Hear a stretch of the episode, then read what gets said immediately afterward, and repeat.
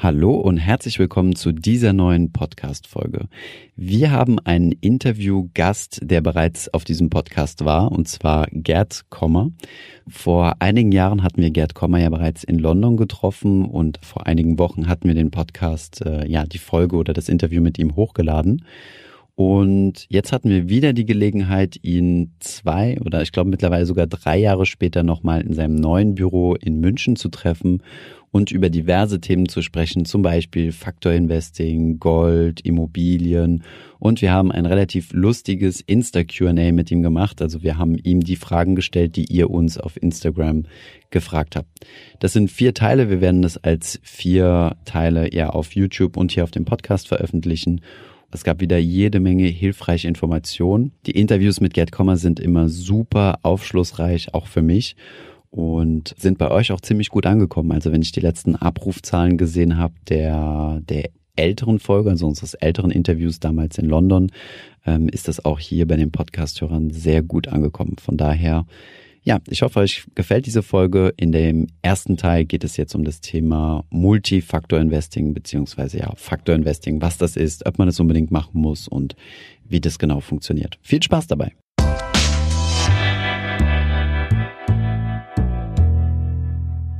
Hallo liebe Community, heute haben wir mal wieder einen ganz besonderen Gast und zwar jemanden, den ihr sicherlich schon kennt, nämlich Dr. Gerd Kommer, den wir bereits Ende 2016 in London getroffen haben. Es war unser allererster Interviewgast bei Finanzfluss und ja, seitdem hat sich bei uns viel getan, aber auch bei Herrn Kommer viel getan. Er ist jetzt kein Banker in London mehr, sondern Vermögensverwalter in München und betreut dort vermögende Privatkunden, aber ganz äh, ja, nach deinem Ansatz, nämlich dem passiven Investieren, nach dem souveränen Investieren in ETFs und äh, Indexfonds.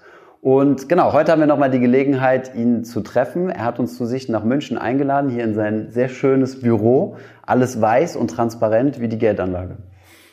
Dankeschön, Thomas. genau. Ähm, ja, im ersten Video wollte ich vielleicht mal ein bisschen mit dir über das Thema Faktor Investing sprechen, weil in den letzten Videos hatten wir darüber gesprochen, aktiv versus passiv, warum es Sinn macht, passiv zu investieren. Jetzt gibt es aber die Möglichkeit, beim passiven Investieren noch ein bisschen mehr Rendite zu bekommen. Wie funktioniert das? Was steckt dahinter? Genau. Gut, also Factor Investing oder äh, Smart Beta Investing wird es auch häufig genannt, ist im Grunde genommen eine wenn man so will, ein bisschen ambitioniertere Form von, von passiv investieren mit, mit ETFs oder mit Indexfonds. Was heißt das? Also der, beschreiben wir das einfach mal am, am Beispiel der wichtigsten Assetklasse, nämlich Aktien. Mhm. Äh, der globale Aktienmarkt, der ist nicht ein homogener Eintopf. Mhm. Das liegt eigentlich auf der Hand, sondern aus wissenschaftlicher Sicht kann man den natürlich in, sozusagen in, in einer gewissen Weise in Teilsegmente äh, sinnvoll aufsplitten. Ne? Ein, eine Art von Aufsplittung, die nicht sinnvoll ist, aber in der äh, Finanzbranche sehr stark verbreitet, ist die Branche. Ne? Man, man sagt, es gibt verschiedene Sektoren, verschiedene Branchen, ne? Retail, äh, Transport, Pharma, Finanzen Automobil. Äh, und, und verarbeitende Industrie und weiß es, Energie und weiß der Kuckuck was. Und äh, ja, man muss sich die beste Branche aussuchen. Das ist eigentlich alles Quatsch. Äh, also die, die Wissenschaft, die moderne Finanzökonomie hat in den letzten 60 Jahren letztlich nicht äh, feststellen können, dass man auf der Basis von Branchen äh, oder Industriesektoren irgendwo sinnvoll nach Berücksichtigung von, von äh, Kosten und Risiko ähm, sagen wir mal, eine Outperformance, eine Mehrrendite äh, erzielen kann. Aber es gibt eine Reihe von, sagen wir eine Handvoll von anderen Faktoren, äh, bei denen das eigentlich so ist. Nehmen wir mal den einfachsten dieser Faktoren, deswegen heißt es ja auch Factor Investing Faktoren. Und das ist der Size Factor, also der mhm. Größenfaktor. Mhm.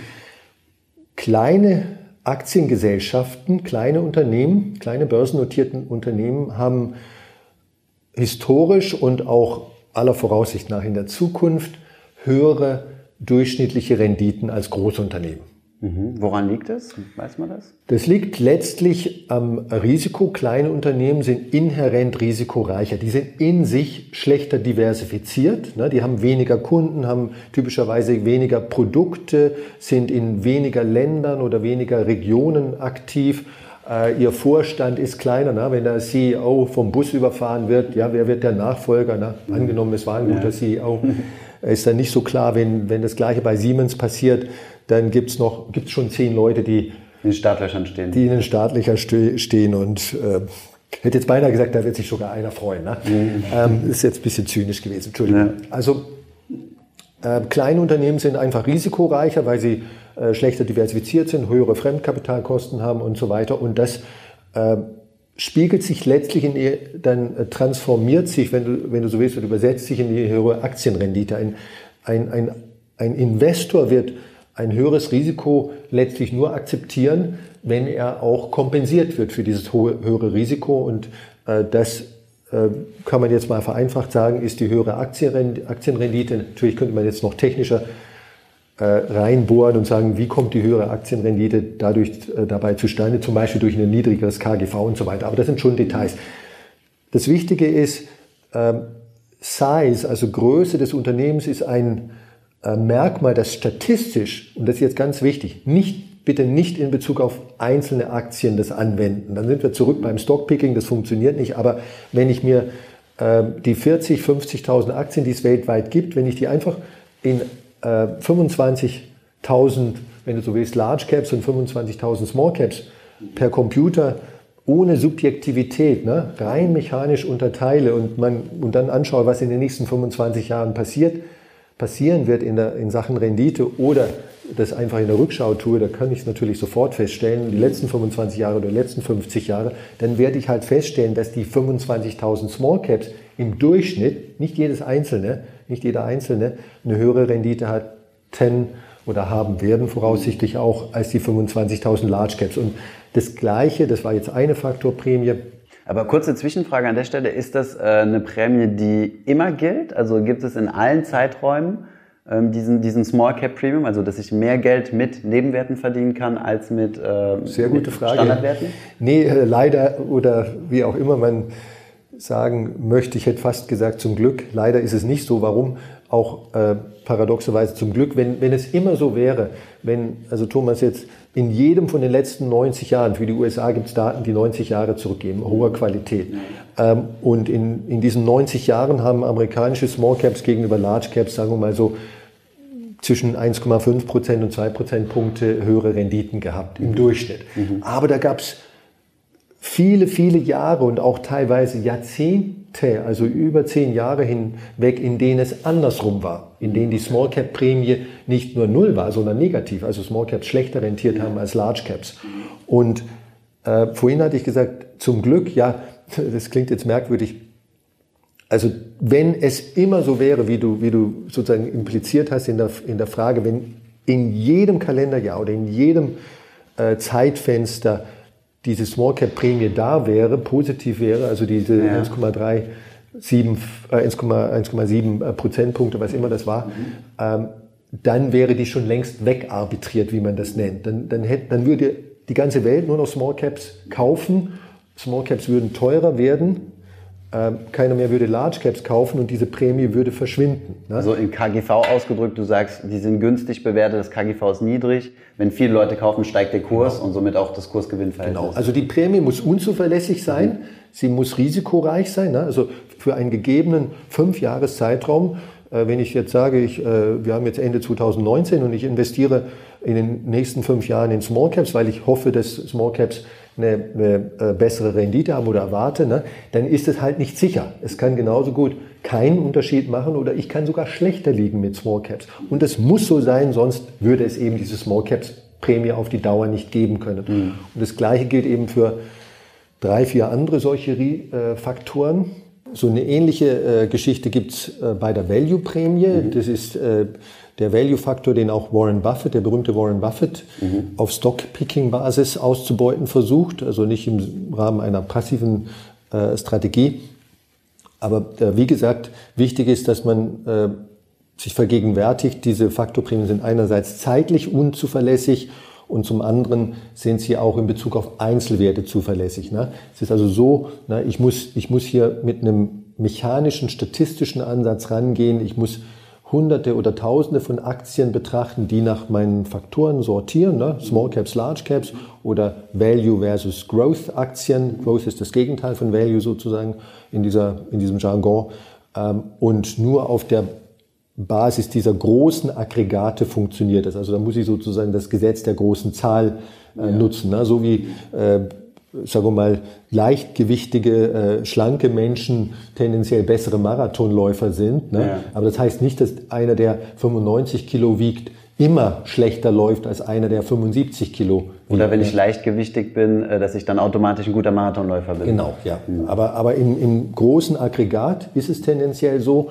Und das kann man eben mit ETFs, äh, mit, mit Factor Investing ETFs oder Smart Beta ETFs heutzutage relativ leicht machen. Ne? Also ich, ich, ich muss diese ganze Theorie nicht selber umsetzen, sondern ich kaufe mir einfach einen ETF, der das macht. Klar, ich muss überzeugt sein von, äh, von Factor Investing. Ne? Also jetzt einfach zu, äh, zu denken, ne? ich habe mal einen Artikel gelesen, der, der sagt, Factor Investing produziert zwei Prozent mehr Rendite oder, oder sowas. Jetzt kaufen wir das, e, den ETF dazu und zack, äh, muss das so sein und wenn es nicht kommt, äh, dann bin ich, dann breche ich, äh, ab. ja, breche ich ab, verkaufe das Ding wieder äh, und bin furchtbar enttäuscht. Also so läuft so einfach. Natürlich kann man so machen, äh, ist aber keine sehr kluge Sache. Ne? Ich muss mich vorher mit dieser Geschichte beschäftigen. Factor Investing ist komplizierter, in der Praxis eigentlich gar nicht so sehr, aber von der Theorie her äh, komplizierter als äh, marktneutrales Plain Vanilla. Mhm. Ähm, passiv investieren. Standard-Weltportfolio, wenn genau. man so will, wo alles drin ist. Mhm. Ja.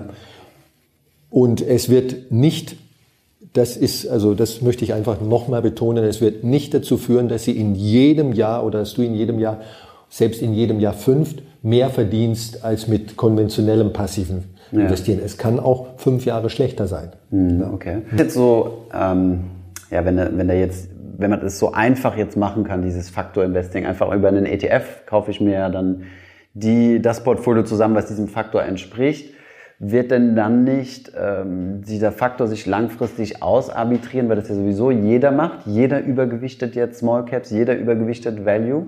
Oder wie muss das sein? Das ist so ein bisschen dieselbe Argumentation zu sagen, was ist denn, wenn jetzt jeder passiver Investor wird? Mhm. Haben wir dann noch einen effizienten Markt? Also wie viel Prozent ja, der, der Marktteilnehmer können den Faktor investieren, ohne dass der Faktor wegarbitriert wird? Die Frage wurde schon wirklich häufig äh, wissenschaftlich untersucht, weil sie ja auch irgendwo nahe liegt. Äh, also die, die empirische Antwort, die statistische Antwort ist erstmal die, es machen erstaunlich wenige. Ne? Also äh, trotz der äh, wissenschaftlichen Belege, die meines Erachtens sehr überzeugend seit fast 50 Jahren, also die erste äh, Forschung, die ersten Aufsätze dazu wurden so vor ungefähr 50 Jahren veröffentlicht der berühmte Small Cap Effekt, den wir jetzt gerade besprochen haben, äh, da wurde der, der entsprechende Aufsatz äh, von einem Schweizer Forscher 1980 oder 81 äh, publiziert und das dann hunderte oder tausende Male seitdem für andere Zeiträume und andere Datensamples, äh, Stichproben äh, repliziert und wiederholt und so weiter. Aber so grob gesagt gibt es die Forschung 50 Jahre und äh, nein, die, die, die Faktorprämien verschwinden nicht, weil letzten Endes eben nicht alle das machen, nicht alle dran glauben, sondern erstaunlich wenige sogar nach wie vor, obwohl gerade in den letzten Jahren das Thema zumindest in den Medien sehr viel mehr Resonanz bekommen hat. Und zum Zweiten, äh, ein großer Teil dieser Faktorprämien ist wirklich risikobasiert. Das, was ich vorhin über den Small Cap Effekt gesagt habe. Und wenn alles in diesen, also wenn diese ganze äh, Renditeprämie, die über einen langen Zeitraum äh, durchschnittlich da ist, wenn die wirklich zu 100 Prozent nur Kompensation für zusätzliches Risiko wäre. Bei Small Caps äh, manifestiert sich dieses Risiko zum Beispiel in ihrer höheren Volatilität. Die Renditen schwanken stärker als bei Large Caps. Wenn es nur äh, zu 100 Prozent ein, also die Renditeprämie, das Rendite plus ein, ein, ein, eine Kompensation für, für erhöhtes Risiko wäre, dann, dann würde die Prämie überhaupt nie verschwinden, weil es dann einfach nur sozusagen eine notwendige, also zumindest wenn der Markt einigermaßen rational ist, äh, Bezahlung für, für mehr Schmerzen sozusagen ist. Ne? In dem Maße, wie die äh, Faktorprämien auch teilweise oder vielleicht ganz Kompensation für Irrationalität im Markt sind, also für sogenannte Ineffizienzen oder Abnormalitäten, das ist der Jargon, sind ja da, könnte man sagen, in dem Maße wenn, wenn das mal erkannt wird, ne, wird das wegarbitriert, weil, weil sozusagen kein Schmerzensgeld ist. Ne? Ähm, aber wie vorhin erwähnt, äh, scheint also das Wegarbitrieren nur in einem ganz geringen Maße der Fall zu sein. Also die, die, die Small Cap Prämie ist auch tatsächlich anscheinend ein bisschen kleiner geworden, nachdem sie sozusagen Entdeckt öffentlich wurde. gemacht mhm. wurde. Ne? Ähm, aber äh, sie ist immer noch groß genug als Beispiel, um Nachkosten ja, sinnvoll ausgebeutet zu werden. Mhm. Das ist ein gutes Stichwort, Nachkosten. Was, ich meine, das kriege ich ja jetzt nicht kostenlos, diese, diesen Small Cap. Was kostet mich das mehr an TER und sind die 1,7 irgendwas, die du, die du meintest, ist das schon Nachkosten oder? Ähm, in der Tat, also erstmal Small, äh, Entschuldigung, Factor Investing kostet mehr. Die, die, die Konstruktion der Fonds ist etwas komplexer. Es gibt auch vielleicht ein bisschen weniger Wettbewerb da mhm. ähm, bei den Produkten. Ähm, und die zwei Sachen, also die haben wirklich höhere, wenn du so willst, Produktkosten, weil es, weil es ein bisschen komplizierter ist und ein bisschen weniger, führen dazu letztlich, dass diese ETFs äh, je nach Assetklasse, je nach äh, Faktor zwischen 0,1 Prozent und 0,25 Prozent teurer sind als ein marktneutraler ETF, ein, ein, ein gut vergleichbarer marktneutraler ETF. Ähm, ja, also die, die, die Größenordnung für die Renditevorteile, die ich vorhin genannt habe, die sind eigentlich nach Kosten, mhm. nach diesen Extrakosten. Ja. Ähm, und historisch gesehen, wenn man jetzt mal nur die Indizes betrachtet, also ganz ohne Kosten rechnet, waren die sogar deutlich, also nochmal deutlich höher. Ne? Okay. Ähm, wie hoch ist der beim Value Premium? Es kommt immer, also äh, das ist so ein bisschen. Ist vermutlich wie, unzulässig, un, unzuverlässiger als genau. beim Small Cap noch. Ne? Ja, also es ist eigentlich, äh, nehmen wir mal die Value-Prämie, die ist wahrscheinlich die am besten erforschte Prämie und da gibt's äh, vermutlich tausend wirklich renommierte Aufsätze, in, die in den letzten 30, 40 Jahren publiziert wurden und dann noch sicherlich nochmal 10.000 äh, Studien von weniger renommierten Wissenschaftlern oder Leuten, die einfach nur aus der Praxis mal selber dahin geschaut haben und das publiziert haben und so weiter. Und jede kommt vielleicht, weil auch die Methodiken dieser Forschung und die, die Zeiträume und die Stichproben und die Länder anders waren, äh, zu leicht anderen Ergebnissen. Das ist aber auch gar nicht schlimm. Das wäre in der Medizin im, Übrigen das Gleiche. Ne? Wenn, wenn, wenn, wenn du fünf Mediziner beauftragst, mal zu untersuchen, äh, in welchem Maße Aspirin Kopfschmerzen reduziert. Ne? Mhm. Äh, und du gibst den und du lässt die fünf machen, wie sie wollen, sind, bei, sind alle fünf äh, wirkliche Koryphäen und Profis auf ihrem Gebiet, aber sie haben andere Probanden, ne? andere äh, äh, Patienten, mit denen sie das austesten und leicht abweichende Methodologien und so weiter. Und dann verspreche ich dir, da garantiere ich dir, dass nicht definitiv nicht die gleichen Ergebnisse, zumindest mal Nachkomma äh, Stellen äh, bei den Prozenten. Also wenn die Tendenzen ja, gleich sind. Genau. Ja.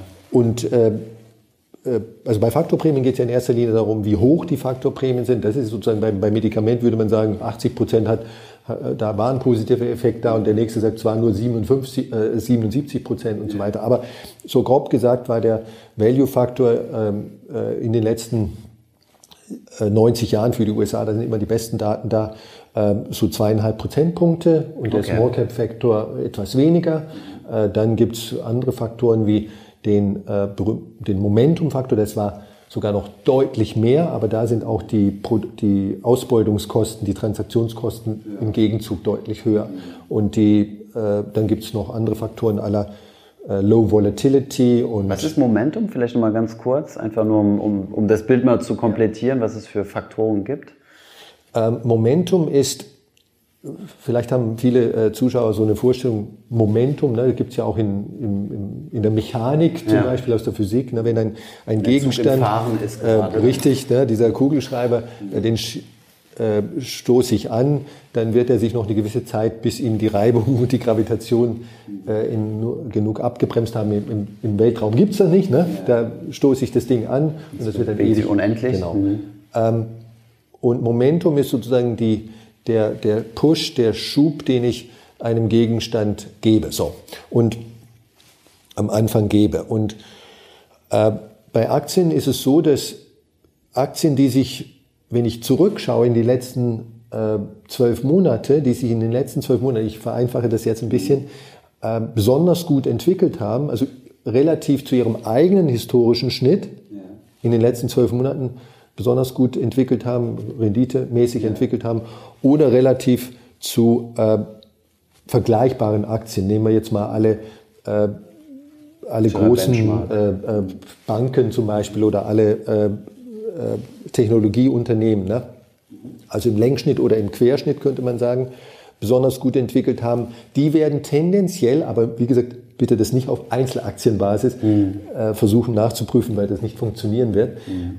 Ähm, aber in der, in der Masse werden die tendenziell nochmal sechs bis neun Monate überdurchschnittliche Renditen. Weiter sich bewegen quasi. Genau, das ist dieser Momentum. Und das Gleiche gilt umgekehrt für die, die besonders schlecht rentiert haben. Ah, ja. Bei denen wird sich die schlechte Performance entweder im Längsschnitt oder im Querschnitt nochmal gerechnet, das sind zwei Arten von Momentum, ja. nochmal fortsetzen. Ne? Und das heißt zusammenfassend, wenn ich jetzt einen Chart sehe von ganz vielen ja. Aktien, wo wir merken, nicht einer, in den letzten zwölf Monaten und der geht quasi so äh, schnurstracks nach oben, mhm. kann, also dann ist die Theorie, diese Momentum-Theorie zu sagen, der wird vermutlich auch die nächsten neun Monate noch. So ähnlich, ja. Oder genau. zumindest ein hoher ja. Prozentsatz oder die Wahrscheinlichkeit ja. ist ein hoher Prozentsatz. Und dasselbe gilt für Fallen. Ja. Und äh, man kann ja, das geht jetzt schon ein bisschen in die Theorie an den Schlechten, die besonders, also die ihre schlechte also unterdurchschnittliche Performance fortsetzen, ja. äh, kann man auch verdienen, indem man die leer verkauft, Short Selling. Ne? Also ich könnte das theoretisch sozusagen auf beiden Seiten äh, ausbeuten. Und das ist ein Faktor, der sogar außerordentlich stark ist, stärker äh, als der Value und der äh, Small Size oder, oder, oder Small Cap äh, Faktor, aber er führt leider auch dazu, dieser Faktor, dieser Momentum-Faktor, wenn ich den ausbeuten möchte, dass ich einen sehr hohen äh, Umsatz, Trading-Umsatz, ich muss also sehr häufig kaufen und verkaufen. Gibt es auf sowas ETFs, die ja so bewusst, ja. Äh, okay, das heißt, es muss auch Indizes geben, bei denen dann permanent äh, genau. die ja. drinstehenden Aktien ja. verändert. Okay. Also das ist vielleicht auch noch ein, ein interessanter Gesichtspunkt an Factor Investing. Ne? Stichwort Buy and Hold. Ne? Also kein wenn du, wenn du so willst, kein Portfolio, auch kein rein passives Portfolio wird im wahrsten, striktesten, engsten Sinne des Wortes ein, ein reines Buy-and-Hold-Portfolio sein können, in dem sich nie irgendwas verändert. Ne? Nimm den DAX, ne? wenn ich jetzt einen DAX-ETF kaufe und, und, und, du sagst, Thomas kauft sich das ne? und, und er, den ETF und der wird sich in den nächsten 40 Jahren nie mehr was dran ändern. In dem Portfolio wird sich sehr wohl was ändern. Warum? Weil die 30 größten deutschen Aktien bleiben halt nicht statisch. Ne? Mhm. Da gibt es irgendeine, die, weil sie nur eine schlechte Rendite hat, an der, an der 30. untersten 30. Stelle steht und die fällt dann raus. Ne? Und eine, die die 31. Aktie mhm. war, äh, der Größe nach in Deutschland, die wird dann nachrücken und reinrücken. Und ob ich jetzt den Cut bei 30 Aktien mache oder bei 1600 wie beim MSCI World, spielt keine Rolle. Das Prinzip ist das gleiche. Ist das auch so dieses Bundesliga-Prinzip im MSCI? Also, dass wenn einer absteigt, dass zwangsläufig ja. einer, also, oder umgekehrt einer? Okay, das heißt, wir sind auf diese 1600 festgelegt. Äh, nicht zahlenmäßig, aber die drücken sozusagen das, äh, der, diejenigen, die in der Liga sind, nicht in Zahlen aus, sondern die sagen, ähm, äh, 85 Prozent der Weltmarktkapitalisierung in den Industrieländern. Das ist, mhm. das ist die Definition. Und das 86. Prozent, sozusagen, das ist natürlich mehr als eine Aktie, äh, die sind nicht mehr mit drin. Mhm. Und äh, diese 85 Prozent sind die Large Caps und dann kommen die Mid Caps, die sind mit drin. Und aber am unteren Ende von diesen 85 Prozent gibt es halt einen Mid Cap oder typischerweise viele, äh, weil das alle sechs Monate neu austariert wird, die dann, also fünf oder sechs oder zehn, je nach den Index verlassen genau. und dann steigen andere wieder auf. Und das gilt bei jedem Index, egal wie der definiert ist. Es wird umso mehr gelten, je enger der Index ist, desto mehr Bewegung wird sich tendenziell ergeben. Und bei einem breiteren Index weniger umgekehrt. Aber grundsätzlich gibt es die Bewegung überall. Und das ist auch nicht anders machbar. Ich muss ja irgendwas definieren und, und eine Definition muss erfüllt werden. Und ich will ja, dass die, die die Definition nicht erfüllen, eben nicht drin sind. Nicht mhm. drin sind. Ne? Und Momentum ist halt eine Definition, die ist so sozusagen so kurzlebig, dass die dazu führt, dass ich, äh, dass der Index selber und natürlich der ETF bildet den Index ja nur nach, der muss wie ein Sklave sozusagen, muss der ETF den Index nachbilden. Mhm. Äh, der muss das nachvollziehen und dann kommt, äh, weil, weil dieser äh, Momentumfaktor halt so definiert ist, wie er definiert ist, da findet viel Bewegung statt. Das ist wie so eine äh, Herde Zebras, die durcheinander gescheucht wird, da bewegt sich halt viel. Äh, wenn, wenn ich jetzt 15 Flusspferde im Nil, ähm, Finanz, Finanz Finanzfluss, sind wir dabei, äh, beobachte, die bewegen sich halt wenig. Da brauche ich die Kamera nicht so viel zu bewegen. Ne? Aber so ist es halt. Und Momentum führt lange Rede kurzer Sinn halt zu relativ hohem Portfolioumschlag und damit zu hohen Transaktionskosten. Mhm. Und es lohnt sich natürlich nur so einen Faktor auszubeuten in der Realität, wenn ich ihn nach Kosten sinnvoll ausbeuten kann. Und das ist beim Momentum ist das so ein bisschen eine schwierige Sache. Ne? Okay. Dann hattest du noch Low Volatility. Sind wir dann komplett oder?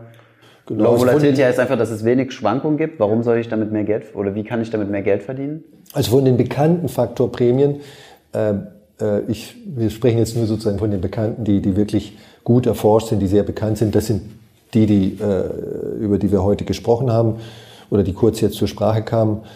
Äh, da gibt es aber noch viele andere, die halt nicht so bekannt sind, die schlechter erforscht sind, die äh, nicht so stark sind und so weiter. Aber, aber die Forschung, ne? Äh, wir haben viele, viele Wissenschaftler und jeder versucht, was Neues zu entdecken. Ja, das ist auch gut so. Mhm. Äh, Low Volatility ist auch noch sehr bekannt. Das ist äh, vielleicht auf den ersten Blick merkwürdig erscheinender Faktor. Das ist, geht nämlich sehr in die Richtung, die du schon angedeutet hast. Aktien, die eine geringe Volatilität haben, bei denen also die Renditen, positiven und negativen Renditen, relativ zum Durchschnitt äh, schwächer schwanken, also sichere Aktien, wenn du so willst, ne? risikoarme Aktien, haben risikoadjustiert, jetzt wird es vielleicht ganz klein bisschen tricky, ähm, höhere Renditen. Die haben nicht höhere absolute Renditen als risikoreiche. Ich habe weniger Risiko, aber für das weniger an Risiko büße ich nicht viel Rendite ein. Genau, also ihr Risiko ist niedriger, aber die Rendite, die Rendite ist auch ein bisschen niedriger, aber die Rendite schrumpft langsamer als das Risiko. Okay. Und wenn ich dann ähm, Rendite zu Risiko in Beziehung setze, also das nennt sich risikoadjustierte Rendite, kommt plötzlich eine attraktivere Zahl raus. Ne? Weil, ich, weil ich, klar, ich hatte eine gewisse Einbuße bei diesen Low-Volatility-Aktien an Rendite, das ist klar, aber weniger Einbuße, als ich eigentlich bei der, bei der vorteilhaften Sache, nämlich bei der Risikosenkung, äh, hatte. Und wenn ich das zusammen mache, zusammen betrachte, ne, wir, sollte Rendite eigentlich immer äh, zusammen mit Risiko betrachten, wird da plötzlich eine attraktive Geschichte draus, äh, draus äh, heraus, kommt da eine attraktive Geschichte heraus, Entschuldigung. Und das ist also auch eine, eine Faktorprämie, die, die aber kostet die nicht auch viel Geld? Weil Low Volatility heißt auf wenig Volatilität, auf welchen Zeitraum? Muss ich da auch wieder einen hohen Handel haben, wie bei, wie bei Momentum? Nee, also die, die, äh, alle Faktorprämien führen, das muss man immer wieder dazu sagen, relativ zu marktneutral investieren, zu erhöhtem um, Umsatz im, im, Portfolio. Also das ist, das ist einfach so. Die einen Faktorprämien wie Momentum, ganz extrem viel höherer Umsatz und die anderen bisschen mehr Umsatz und so weiter. Äh, Low Volatility ist auch ordentlich, aber immer noch äh, völlig im Rahmen. Ne? Ich bin jetzt, ich persönlich bin nicht so sehr der, der, der, der Die Hard Fan, der, der notorische Fan oder große Fan von, von Low Volatility. Äh, nicht, weil, weil es irgendwann ein Problem gäbe mit der Prämie, sondern eher, weil sie nach Aussage von manchen Wissenschaftlern letztlich so eine Art Mischung, so eine Art Bastard, mhm. äh, äh, bisschen doof gesagt wahrscheinlich jetzt, äh, aus anderen Prämien ist. Und wenn ich Value, äh, Size, Quality ist auch noch äh, so eine Prämie, äh, Momentum habe und so weiter, dann äh, habe ich wahrscheinlich, zumindest wenn ich alle diese Prämien, äh, diese drei, vier äh, Prämien im Portfolio habe, habe ich Low Volatility wahrscheinlich auch implizit mit dabei. Form, ne? mhm. Äh, das ist, man sollte auch nicht versuchen, alle Prämien, weil die sich nämlich teilweise überschneiden und teilweise sogar ein bisschen wieder canceln. Also der Versuch jetzt alles zu machen, macht keinen Sinn. Das wäre wie beim Kochen, wenn ich alle Gewürze hernehme, mm, ne, dann kann mein Gericht nicht mehr schmecken. Das ist kontraproduktiv, ist nicht Sinn und Zweck. Ich muss mich wirklich auf, auf wenige, wenn ich äh, das Ziel erreichen möchte, nämlich mehr Rendite bei äh, gleichem oder jedenfalls nicht deutlich mehr Risiko äh, produziere, dann muss ich mir eine kleine Zahl von Prämien raussuchen, an die ich glaube, die ich für überzeugend halte. Äh, und dabei bleibt es. Also kann ich mir nicht einfach die Prämien alle raussuchen, die die höchsten, äh, die höchste Prämie haben. Ich sage so, ähm, du sagtest äh, Value Investing. Herr Kommer sagt, Value Investing sind plus zwei Prozent. Ähm, wir haben es auf Video. Ähm, Small Cap sind 1,7 und jetzt rechne ich das zusammen, sind 3,7 Prozent on top und dann noch ein bisschen, bisschen Momentum, ein bisschen was anderes. Und dann mache ich das auf die normale Aktienrendite von 6 bis 7 Prozent oben drauf und komme auf, keine Ahnung, Genau. 10, 12 Prozent. Funktioniert das so oder? Nee, leider nicht. Äh, ich wünschte, es würde so funktionieren. Also man kann äh, die für sich in Isolation ermittelten Faktorprämien, du hast jetzt, äh, jetzt einfach mal nur so willkürliche Zahlenbeispiele genannt, ähm, die für verschiedene Zeiträume, verschiedene Länder und so weiter ermittelt wurden und, und immer wieder bestätigt wurden, die, die darf man auf keinen Fall aufaddieren in dem Sinne, dass man sagt, okay, wenn ich mir jetzt die Size-Prämie, die Value-Prämie, die Momentum-Prämie, die in dem und dem auf, renommierten Aufsatz genannt wurden, äh, wenn ich mir die ins Portfolio hole, dann kann ich die einfach die drei Prämien aufaddieren und ich werde dann äh, in den nächsten Jahren, also die Summe dieser, nein. Äh, zum einen, wie gesagt, äh, weil diese Prämien sich teilweise überschneiden und wenn ich sie gleichzeitig ins Portfolio hole, auch irgendwo gegenseitig beeinflussen. Ne? Die können sich verstärken, die können sich äh, leicht abschwächen. Ne? Ähm, und zum anderen, weil sie sowieso nicht zuverlässig sind. Ne? Also das, das Aufaddieren, das geht definitiv nicht. Äh, aber klar, zwei Prämien im Portfolio ist im Prinzip besser als nur eine. Mhm. Ne? Nehmen wir jetzt Small und Value, das sind die zwei, eben die zwei bekanntesten Prämien. Und da ist es äh, wirklich so, weil die sich wenig überschneiden und wenig äh, gegenseitig, also sie beeinflussen sich schon, aber sie überschneiden sich wenig, ähm, dass ich im Grunde genommen zwar nicht eins zu eins die beiden addieren kann, aber wenn ich ein Small Value Portfolio habe, dann werde ich eine, eine höhere Mehrrendite haben als nur Small oder nur Value. Okay, verstehe. Das heißt, wie setze ich das jetzt konkret um? Also welche Möglichkeiten gibt es? Muss ich dann äh, jetzt meine, meine Anzahl an ETFs äh, exponentiell steigern und sagen, ich brauche MSCI Small Cap, ich brauche oder MSCI World Small Cap, MSCI Value, MSCI und so weiter? Oder gibt es da andere Möglichkeiten? Oder wie, wie beute ich das am besten und am einfachsten aus, ohne dass ich jetzt äh, Mandat bei dir werden muss? Genau, das, also das Mandant werden bei uns äh, wäre eine Möglichkeit. Das äh, würde viel Arbeit ersparen. Ähm, nein, Scherz beiseite. Es gibt spezifische ETFs. Ähm, wir haben da auch äh, dazu was geschrieben bei uns auf dem Blog vor, vor ein paar Monaten, die letztlich mehrere Value-Prämien, Entschuldigung, mehrere Faktorprämien in einem ETF für den ganzen, für die ganze Welt zum Beispiel, also für die zumindest für alle Industrieländer, äh, abbilden, sodass ich eigentlich nur einen ETF bräuchte. Ne? Klar, ich könnte einen MSCI World Small Cap nehmen, ich könnte, ein, könnte einen MSCI World Value nehmen, ich könnte ein, drittens zusätzlich ein MSCI World Momentum und viertens ein MSCI World Low Volatility jetzt. Mhm. Dann hätte ich vier Prämien, also vier Indizes, die die gleiche Region abdecken und jeweils eine Prämie. Dann hätte ich äh, natürlich vier Produkte im Portfolio. Das äh, wäre eine Möglichkeit und die führt zu mehr, wenn du so willst, mehr Komplexität. Aber ich muss jetzt auch dazu sagen, im Vergleich zu aktiv investieren, ne? Stockpicking und Market Timing ist das doch immer noch deutlich einfacher, super, ja. super simpel. Ne? Also ja, es ist mehr Komplexität, aber äh, vertretbar mehr Komplexität. Ich könnte es allerdings noch einfacher machen. Ich könnte mir ein ETF suchen, da gibt es einige, nicht sehr viele, aber es gibt einige, die das äh, sozusagen diese, diese drei oder vier Prämien in einem ETF äh, realisieren. Ne? Mhm. Und so Multifaktor-ETFs genau, ist das Schlagwort. Ne? ja. Mhm. Integriertes Multifaktor-Investing.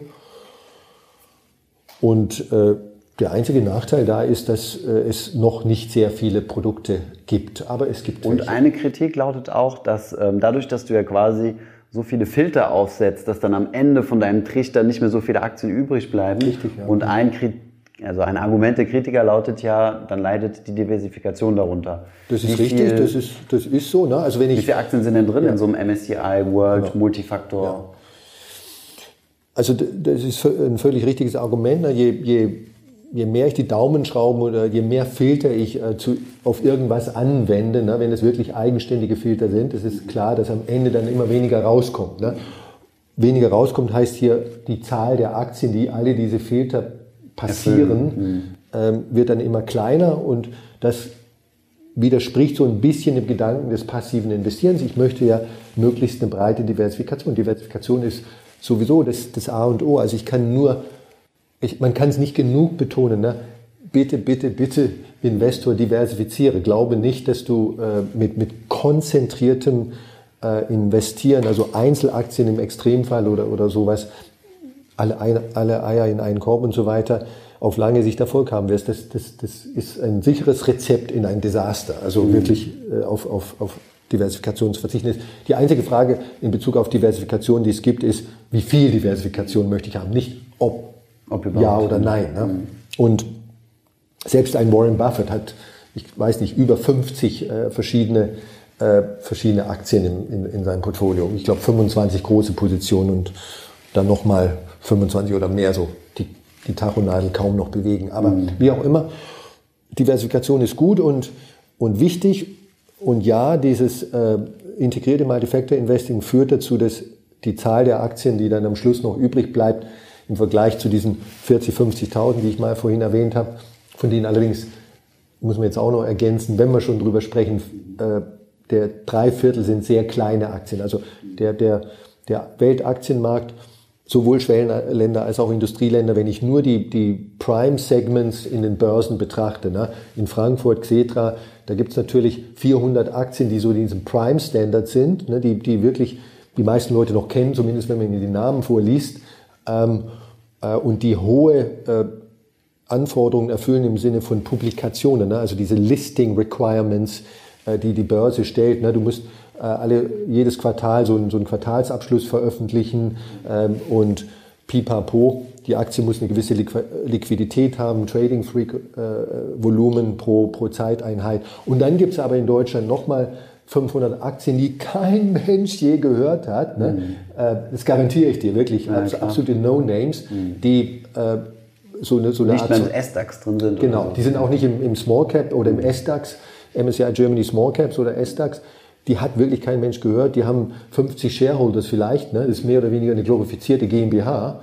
Ähm, und äh, die viel geringere äh, Listing-Standards erfüllen müssen. Das ist sozusagen die dritte Liga, mhm. Wenn man Bundes, äh, wenn man Fußball so ja. Fußball-Metapher äh, drauf anwendet. Und in der dritten Liga geht es halt ein bisschen hemdsärmeliger zu, auf gut Deutsch gesagt. Mhm. Und so ist es auch bei denen. Die sind, diese dritte Liga sozusagen sind in den 10.000 Aktien. Das ist die erste Liga weltweit. Mhm. Gar nicht mit drin. Die, also wir haben im Grunde genommen für, den, für die Zwecke eines MSCI World, der 1600 Aktien ist nur, ja. äh, haben wir eigentlich nur ein Universum von 10.000 Aktien. Ja. So. Und unser Ziel Was meinst sollte du mit sein. Universum von 10.000 Aktien? Also diese 1.600 sind 85 Prozent der Marktkapitalisierung ja. der 10.000. Okay, jetzt verstehe ich. Ja, mhm. ähm, sind äh, nicht sind etwas weniger als 85 Prozent, 85 Prozent der Industrieländer. Mhm. Also die 10.000 Aktien okay, schließen genau. auch Schwellenländer mit ein. Okay, verstehe. Also dann wäre das eher der ACWI der Vergleich. Genau, ja. Okay. Der MSCI ACWI, der ist, ist noch, der schließt die Schwellenländer mit ein, ja. Mhm. Also unser Ziel sollte sein, mehrere tausend Aktien zu haben von diesen 10.000 Aktien idealerweise. Ne?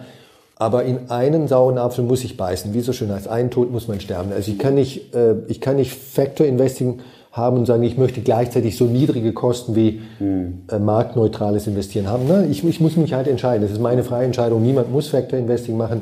Aber wenn ich es mache, werde ich ein bisschen höhere Kosten haben. Und das Gleiche gilt auch, wenn ich es mache, werde ich ein bisschen schlechter diversifiziert sein. Und bei dieser Diversifikationsgeschichte, da, da gibt es dann halt auch Techniken, die den, wenn man so will, den Diversifikationsnachteil minimieren wollen, indem sie halt einfach die einzelnen Filter ein bisschen lockern, sozusagen ein bisschen großzügiger machen, ne, dass mehr Aktien äh, durch die Tore kommen. Aber bitte bedenken, die müssen ja alle vier Kriterien, also das müssen kleine Aktien sein, das müssen value-lastige Aktien sein, das müssen Aktien sein, die Momentum haben und, und, alles gleichzeitig. Ja. Und das ist halt schwierig. Ne? Wenn ich aber für jedes einzelne Kriterium, Size, Value, Momentum und so weiter, die, die, die Hürde ein bisschen nach unten tue, ne, dann wird es wieder einfach. Und so kann ich im Endeffekt einen sinnvollen, aus der Sicht der Leute, die das machen wollen, äh, sinnvollen Kompromiss erzielen. Ne? Die eierlegende Wollmilchsau gibt es nicht. Na gut, ja. wie überall, ja. ja. Okay. Mhm. Dann vielen Dank, Gerd, für deine, ähm, ja, für deine hilfreichen Worte zum Thema Faktor Investing, für eine kleine Anleitung.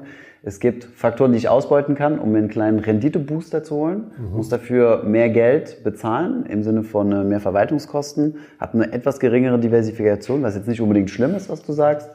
Und ähm, ja, man kann es auch selbst machen. Das, das, das sind richtig, so ja. die Takeaways. Okay, vielen Dank. Gerne. Ich hoffe, diese Podcast-Folge hat dir gefallen. Wenn ja, dann zöger doch nicht in deinem Umfeld, bei deinen Freunden und Bekannten von diesem Podcast zu sprechen. Und wenn du auf iTunes bist, dann lass uns doch gerne eine Bewertung da und einen Kommentar, denn das hilft uns, mehr Menschen zu erreichen und für das Thema finanzielle Bildung zu begeistern. Wie immer findest du in den Show Notes und in der Beschreibung zu dieser Podcast-Folge alle wichtigen Verlinkungen. Vielen Dank fürs Zuhören und hoffentlich bis zum nächsten Mal.